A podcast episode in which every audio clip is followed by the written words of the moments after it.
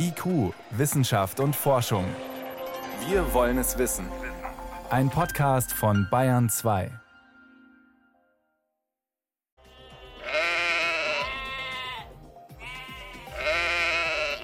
Ein Vierteljahrhundert ist dieses Mäh her. Und es war eine Sensation damals. Das erste geklonte Tier, das Schaf Dolly, vor 25 Jahren erschaffen im Labor. Was hat sich seitdem getan beim Tiere klonen? Das ist heute Thema bei uns. Aber zuerst, wer hat den besten? Superrechner. Die sollen nicht nur erstaunliche Rechenleistungen bringen, sondern seit neuestem auch nachhaltig werden. Wissenschaft auf Bayern 2 entdecken. Heute mit Stefan Geier. Wie wird das Wetter in drei Tagen? Wie breitet sich die Pandemie weiter aus? Und was erwartet uns bei der Klimakrise? Je genauer wir solche Sachen rausfinden oder vorhersagen wollen, desto mehr Rechenpower müssen wir reinstecken. Supercomputer ist das Stichwort. Aber auch zum Beispiel um Kryptowährungen zu erzeugen, werden immer mehr enorme Rechenleistungen gebraucht. Letzte Woche beim bei der internationalen Supercomputer-Konferenz, da war also das Motto wieder mal, wer hat den größten und den schnellsten? Aber es geht auch in der Branche inzwischen um die Frage, wie nachhaltig, sprich stromsparend, kann man solche Systeme designen. Einer der sparsamsten Supercomputer weltweit steht übrigens in Deutschland, in Garching bei München. Frage an Peter Welchering, unseren IT-Experten. Peter, du hast dieses Schaulaufen letzte Woche verfolgt. Lass uns erstmal die Dimension klar machen. Wie viel Strom frisst so ein Supercomputer? Also wenn man sich mal die Supercomputer, die sehr viel Strom verbrauchen, anschaut, die etwa die National Security Agency, der technische Geheimdienst der USA, betreibt, im Rechenzentrum in Bluffdale, da verbrauchen die 260 Megawatt. Hm. In Formit sind das doch mal 100 Megawatt, also das sind zweistellige Millionensummen. Viel sparsamer ist da das Leibniz Rechenzentrum in Garching. Die haben eine Stromrechnung von gerade mal 3 Millionen Euro im Jahr. Aber selbst in den USA kann man mittlerweile ein Umdenken beobachten, denn die Supercomputer-Experten, die bewerten nicht mehr nur nach Rechengeschwindigkeit, wie gut so ein Supercomputer ist, sondern die sehen auch genau auf den Energieverbrauch. Das heißt nicht, nicht mehr nur der Beste gewinnt und der Schnellste, sondern auch der Sparsamste. Auch der sparsamste und der Hintergrund ist ein ganz einfacher. Das Ganze muss ja auch noch sozusagen handelbar sein. Und deshalb gibt es auch seit einiger Zeit die sogenannte Green 500 Liste neben der Top 500 Liste. Also nicht nur die schnellsten Supercomputer der Welt, sondern sozusagen auch die sparsamsten Supercomputer der Welt. Und wie viel Rechenleistung haben dann die sparsamsten Systeme? Also auf den zehn Spitzenplätzen dieser Green 500, da liegen Systeme, die schaffen tatsächlich 30 Gigaflops, also 30 Billionen Rechenoperationen mit nur einem Watt. Wenn ich jetzt so einen Supercomputer sparsam machen will, Peter, welche Werkzeuge habe ich denn, um Strom zu sparen? Also beispielsweise liegt es tatsächlich am effizienten Einsatz von sogenannten Beschleunigern, mhm. Grafikbeschleuniger oder Grafikkoprozessoren. Die verbrauchen nämlich sehr viel weniger Strom als Rechner ohne Beschleuniger. Und diese Grafikprozessoren, die werden besonders bei Anwendung künstlicher Intelligenz, wie etwa der Mustererkennung eingesetzt. Also der Grafikprozessor, der rechnet dann all diese Mustererkennungssachen, verbraucht dabei beispielsweise nur die Hälfte des Stroms eines Hauptprozessors und gibt dann die Rechenergebnisse zurück. Und das heißt nun, dass so ein Rechner häufig auch so bei 60 Prozent der Normal-Strommenge auskommt, die so ein normaler Supercomputer brauchen würde. Also über den Daumen gerechnet, da hat sich in den vergangenen Jahren, wenn man die letzten fünf Jahre mal nimmt, der Stromverbrauch der Supercomputer mehr als halbiert. Aber mehr als halbiert, da steckt dann wahrscheinlich mehr dahinter, als nur die Grafikkarte besser einzusetzen, oder? Ja, dahinter stecken beispielsweise auch sparsame Kühlsysteme. Statt der stromfressenden Kältemaschinen verwenden die Entwickler 40 Grad warmes Wasser, um die Rechner auf eine Temperatur von unter 80 Grad zu bringen. Und da war übrigens auch ein Vorreiter das Leibniz Rechenzentrum in Garching. Die haben nämlich bei ihrem Supermuck, so heißt der Supercomputer da, schon sehr früh auf Warmwasserkühlung gesetzt und damit ganz erheblich Strom gespart. Das Kühlwasser wird dabei über Mikrokanäle direkt an die Prozessoren herangeführt. Und das erhöht dann die Kühlwirkung auch nochmal. Und wenn dafür dann auch noch Kupferleitungen verwendet werden statt Aluminium, mhm. dann wird es nochmal nachhaltiger. Und Warum? zwar aus zwei Gründen. Ja, Kupfer hat eben einfach eine sehr gute Leitfähigkeit. Das verbessert nochmal die Energiebilanz. Aber Kupfer, Kupferionen, die haben eben auch den Vorteil, dass sie verhindern, dass Bakterien und Pilze sich dann in diesen Leitungen festsetzen. Das heißt, da muss nicht mehr so viel Chemie dem Kühlwasser beigesetzt werden, um eben Bakterien- und Pilzbildung zu vermeiden. Und das Wasser wird dann zum Heizen von Gebäuden oder für die Warmwasserbereitung verwendet. Das ist nochmal ein Plus für die Energiebilanz. Also diese Kühlung macht einen Hauptteil aus beim Energiesparen. Was sind denn noch so kleinere Schrauben, an denen ich was rausholen kann? Ja, da gibt es eine ganz banale Technik. Mehrere Festplatten und Speichereinheiten, die werden einfach an ein Netzteil gehängt. Das spart auch enorm Strom. Denn bei jedem Netzteil geht ja immer ein bisschen Strom verloren. Das wird dann in Wärme umgesetzt. Das merken wir ja schon, wenn wir unseren Laptop aufladen. Das Ladekabel an Stromnetz hängen, das Ladegerät wird dann ja warm. Die Energie ist dann verschwendet. Die Energie setzt sich dann in Wärme um, aber so gesehen ist sie verschwendet, weil damit kann nicht mehr gerechnet werden. Und deshalb gibt es noch eine weitere Technologie, das intelligente Prozessormanagement. Prozessormanagement, also das heißt, wer wann was rechnet? Da sind ja nicht immer alle Prozessoren gefragt. Also wenn beispielsweise die Grafik-Co-Prozessoren voll beschäftigt sind, dann trödeln so diese Hauptprozessoren, diese Prozessorkerne vor sich hin und die laufen dann einfach nicht mehr im Leerlauf weiter, sondern die werden kurzzeitig abgeschaltet. Und bei Rechenschritten, die dann eben nicht die volle Rechenkraft erfordern, kann man beispielsweise die Prozessoren so um 20 bis 30 Prozent drosseln, spart nochmal Strom. Und dann gibt es auch noch die schöne Technik, dass die Prozessoren übereinander gestapelt werden und die Wege für den Datentransport somit kürzer werden. Allein durch diese Technik sind da nochmal bis zu 30 Prozent Energieeinsparung drin. 30 Prozent, das klingt nach einem gigantischen Einsparpotenzial. Peter, kann man das eigentlich auch auf andere Bereiche übertragen? Also abseits dieser Supercomputer, wir machen jetzt viele Videokonferenzen für Streamen und ähnliches, lässt sich da auch der Stromverbrauch dann so dramatisch senken? Ja, das ist sehr gut übertragbar. Das hat sich da gezeigt. Je mehr Videokonferenzen stattfinden, Filme auf Netflix oder YouTube gestreamt werden oder digitale Fotosammlungen dann in die Cloud geschoben werden, umso mehr Energie wird verbraucht. Und ein Computer-Rack, auf dessen Servern etwa Videos, Texte oder Bilder einer Cloud gespeichert werden, das hat eine durchschnittliche Leistungsaufnahme von 90 Kilowatt. Hm. Und in dem mittleren Rechenzentrum zum Beispiel, da kommen dann schnell zwei Megawatt zusammen. Und eine Megawattstunde kostet durchschnittlich 1,5 Millionen Euro. Da kann man tatsächlich bis zur Hälfte sparen. Also viele Ideen zum Stromsparen gibt es. Jetzt ist natürlich die Frage, wie lange dauert es denn in dieser Branche, bis solche Ideen dann auch umgesetzt werden? Das geht erstaunlicherweise rasant schnell. Also beispielsweise seit 2019 sind die kräftigsten Energieansparungen der Supercomputerbranche gemacht worden. Und wenn tatsächlich so etwas wie eine Warmwasserkühlung entwickelt wird, dann ist die in der Regel bei der nächsten Supercomputergeneration auch schon voll im Rechenzentrum angekommen. Das heißt, wenn wir heute mal so hinschauen, wir können die Hälfte des heute verbrauchten Stroms für Rechenzentren innerhalb der nächsten fünf Jahre Jahre nochmal einsparen. Allerdings werden die Rechenzentren damit noch nicht klimaneutral. Klimaneutral werden sie erst, wenn tatsächlich dann auch Strom aus erneuerbaren Energiequellen bezogen wird. Die Supercomputer sollen stromsparender arbeiten. Das klappt, weil Ingenieure alle möglichen technischen Tricks auspacken und außerdem, weil es sich auch lohnt bei dem Stromverbrauch. Vielen Dank für diese Einblicke, Peter Welchering. Gerne. IQ, Wissenschaft und Forschung gibt es auch im Internet. Als Podcast unter bayern2.de. Es ist 18.13 Uhr. Dem einen reicht ein flotter Spaziergang, der anderen der Heimtrainer oder vielleicht mal Fitnessstudio. Aber es ist eigentlich egal, ob im Sportverein, in der Natur oder zu Hause. Fit halten, das sollten wir uns alle. Es muss ja nicht immer nur anstrengend sein, es kann auch mal schön und angenehm sein. Mit Liebe zum Beispiel. Denn auch die hält uns gesund. Warum? Das klären wir in unserer Sommerserie. Chemie der Liebe. Das weiß die Wissenschaft über Sex. Sich lieben hält fit.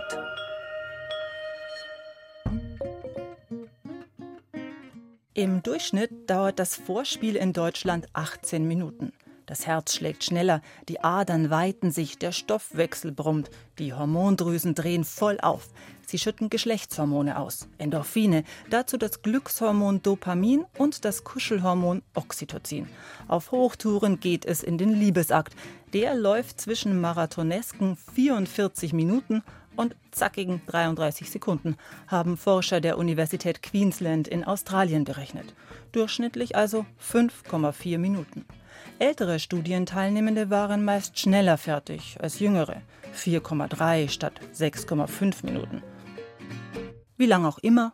Es ist ja bekannt, dass eine gewisse körperliche Aktivität gesund ist und natürlich auch eine gewisse Fitheit mit sich bringt. Erklärt Nina Rogenhofer, die stellvertretende Leiterin des Hormon- und Kinderwunschzentrums am Klinikum der LMU München. So weiß man zum Beispiel, dass wenn ein Mensch 20 Minuten lang pro Tag sich körperlich betätigt und dazu zählt auch schon spazieren gehen, dass er deutlich Krankheitsrisiko, Krebsrisiko reduziert. Das heißt, eine gewisse Aktivität macht uns natürlich schon fitter dazu zählt sicherlich auch der Sex. Im Grunde ist Sex Sport. Richtig schnell schlank wird man davon freilich nicht. Eine halbe Stunde Sex samt Höhepunkt kostet den Mann etwa 100 Kalorien, die Frau 70. Mehr verbrennt, wer wilder unterwegs ist.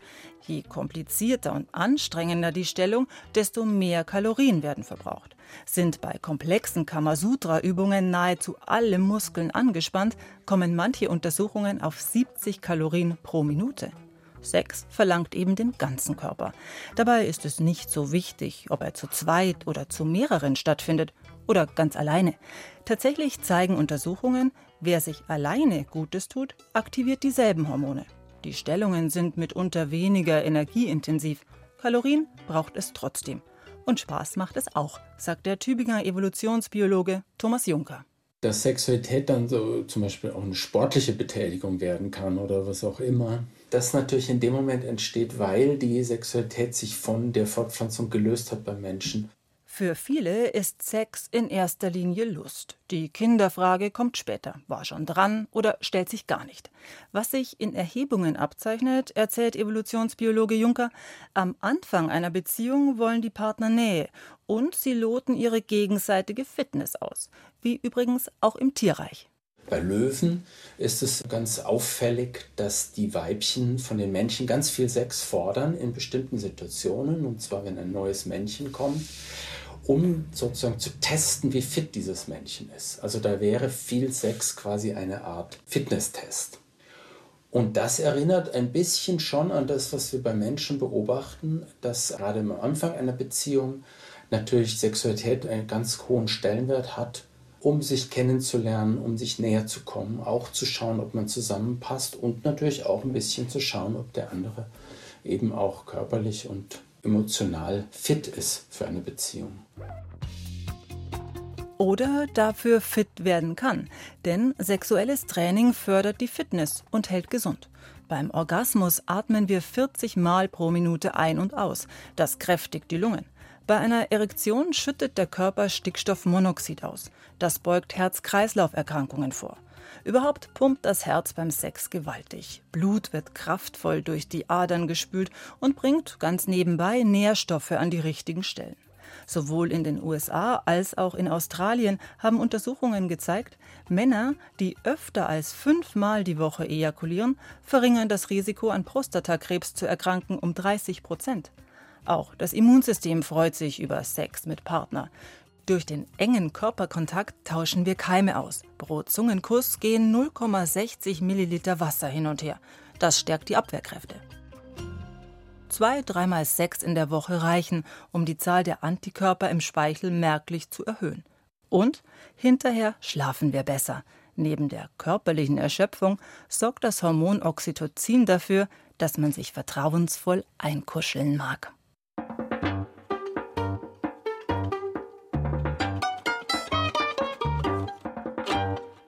Was da alles los ist. Die anderen Teile unserer Sommerserie von Susi Weichselbaumer finden Sie gesammelt auf br.de-wissen. Sie hören Bayern 2. Bayern 2. Wissenschaft schnell erzählt. Heute macht das Priska Straub für uns mhm. und Priska, los geht's mit einem spektakulären archäologischen Fund bei uns in Deutschland. Ja, genau, in der sogenannten Einhornhöhle. Das ist eine Karsthöhle im Harz mit jeder Menge Besucher. Und ausgerechnet da hat man etwas sehr Besonderes gefunden, mhm. nämlich den Knochen eines Riesenhirschen. Mindestens 50.000 Jahre alt und was als Sensation gefeiert wird, er wurde von einem Neandertaler verziert. Das ist natürlich die Frage, wie hat der Neandertaler den verziert? Hat er was eingeritzt? Er hat was eingeritzt mit einem einem Steinwerkzeug ein auffälliges Winkelmuster, das sind so geometrisch gestaffelte Kerben. Und ist das jetzt noch ein Werkzeug oder ist das schon Kunst? Ja, das ist eben das Besondere vom Neandertaler. Kennen wir Werkzeuge, auch Waffen, aber alles, was so im weitesten Sinne Kunst sein könnte, ist eben sehr selten.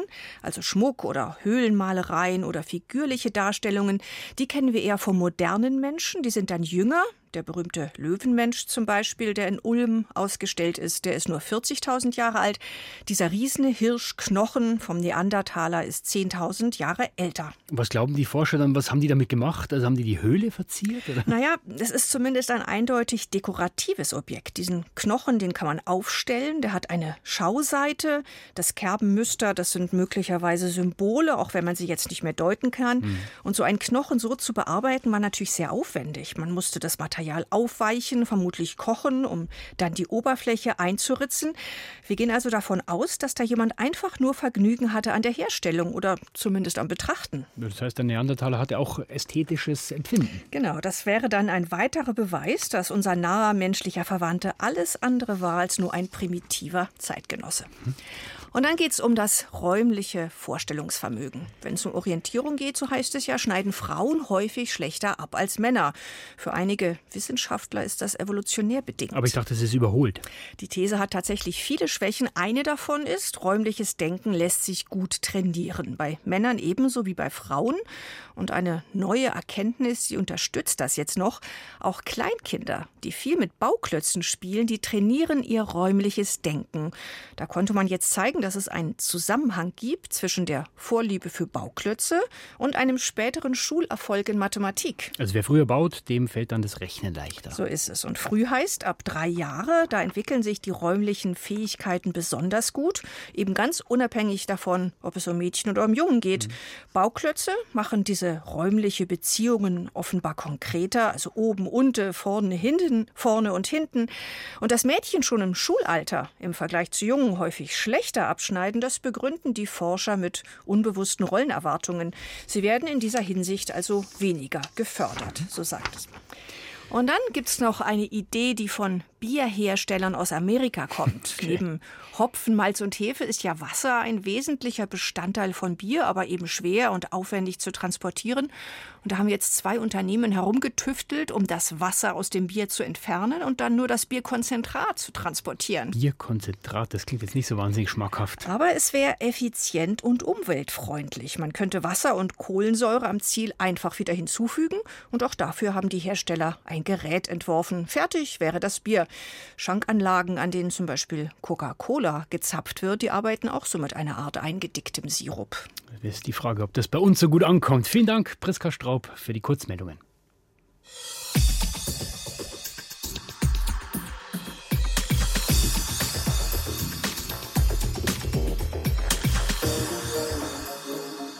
Was muss man tun, wenn man als Schaf aus Schottland auf die Titelseiten der Weltpresse möchte?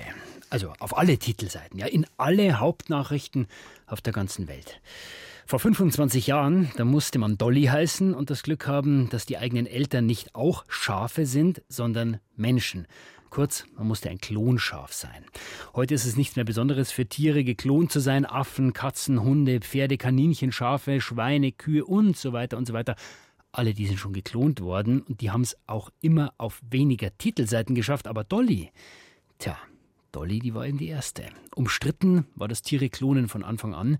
Die Optimisten, die haben ein goldenes Zeitalter der Biotechnologie anbrechen sehen und viele andere hatten eher Angst von, vor einer Natur auf Knopfdruck, ja, erschaffen im Labor mit geklonten Tieren und irgendwann wahrscheinlich auch Menschen. Was hat sich daraus eigentlich entwickelt? Michael Lange erzählt über das Vermächtnis eines Schafs. Nie zuvor hat ein einzelnes Tier so viel ungläubiges Staunen hervorgerufen, aber auch für große Besorgnis gesorgt wie Dolly, das geklonte Schaf.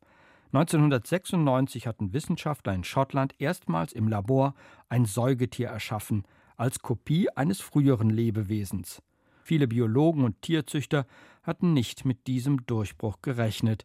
Andere waren spontan begeistert, wie Heiner Niemann vom Institut für Tierzucht und Tierverhalten in Mariensee bei Hannover. Das ist sicherlich ein, ein echter Sprung in der Wissenschaft. Ich würde sogar sagen, da ist äh, ein Dogma der, in der Biologie gefallen. Das Dogma lautete, alte, ausgereifte Zellen lassen sich nicht verjüngen.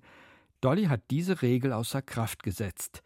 Aus altem Erbmaterial wurde ein Embryo und daraus ein junges Schaf. Entstanden ist Dolly in einem kleinen Labor eines Instituts für landwirtschaftliche Forschung, dem Roslin Institut. This is the lab where Dolly was actually made. Der Embryologe Bill Ritchie zeigt auf einen Mikromanipulator, eine Art Mikroskop, unter dem die Laboranten mit feinen Werkzeugen hantieren.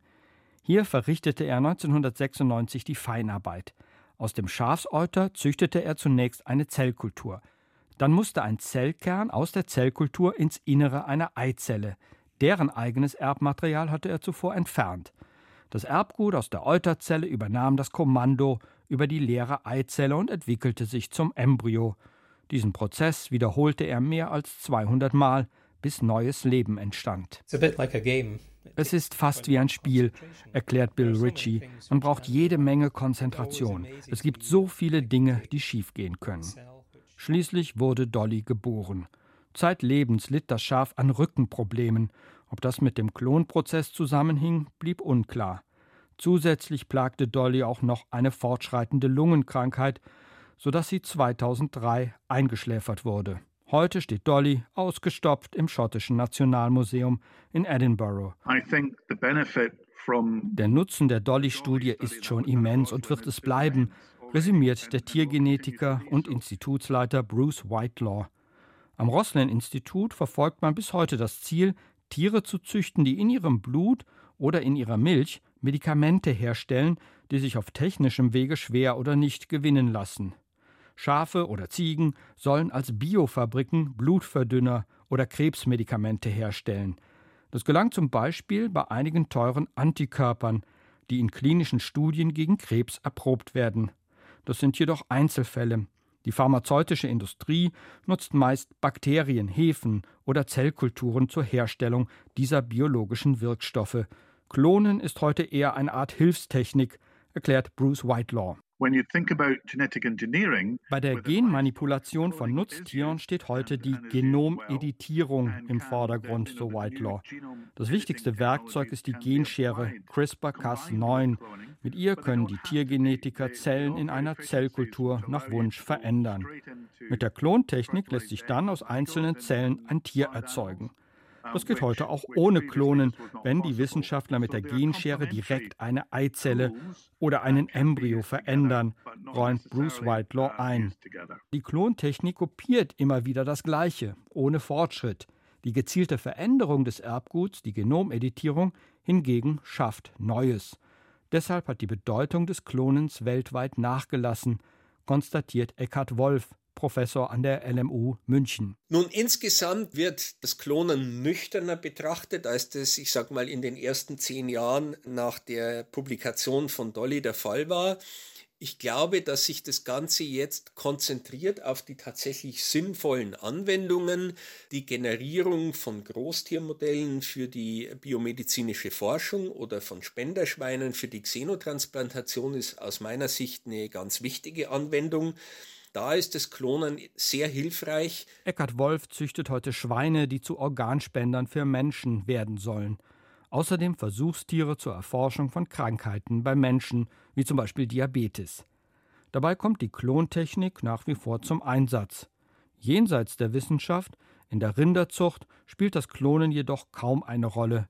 Das Klonen von Rennpferden oder von wertvollen Haustieren boomte eine Zeit lang, aber das Interesse hat nachgelassen. Zu teuer, wie auch in der Rinderzucht. Ich glaube, dass viele Firmen initial das sehr intensiv betrieben haben, aber letztendlich ist es natürlich so, dass durch den allgemeinen Zuchtfortschritt letztlich Bullen, bis sie dann tatsächlich geklont sind und Sperma liefern können, möglicherweise sogar nicht mehr die genetisch besten sind.